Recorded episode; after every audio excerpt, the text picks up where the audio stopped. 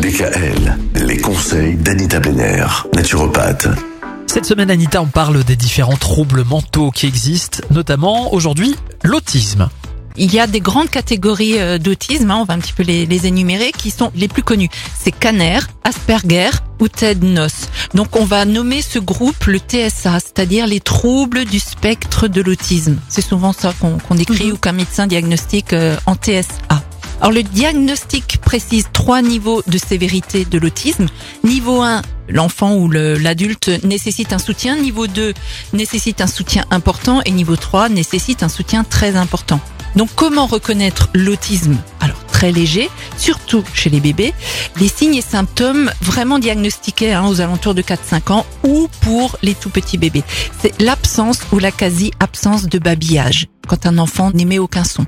L'absence ou la quasi-absence de contact visuel. Oui, les, les enfants qui, j'allais dire ça, ouais, Oui. qui ne cherchent pas le regard. euh, Voilà, ils ne le captent pas Oui. en fait. L'intérêt plus poussé pour les objets que pour les personnes mhm. peut également être un symptôme. L'impression que l'enfant n'écoute pas quand on lui parle directement. Mhm. Et la manipulation de jouets exécutés de manière inhabituelle ou limitée. Mais en fait, quand le médecin voit un enfant, euh, bon, il repère euh, très facilement euh, ces, ces symptômes-là, et souvent c'est les parents qui les ont repérés bien avant le médecin, quoi. Mhm. Donc, il faut savoir qu'un ou une enfant ne devient pas autiste, mais vient au monde avec ce trouble. Donc, l'éducation et la qualité des relations parents-enfants n'ont rien à voir dans la survenue de l'autisme. C'est vraiment quelque chose qui vient à la naissance. Voilà.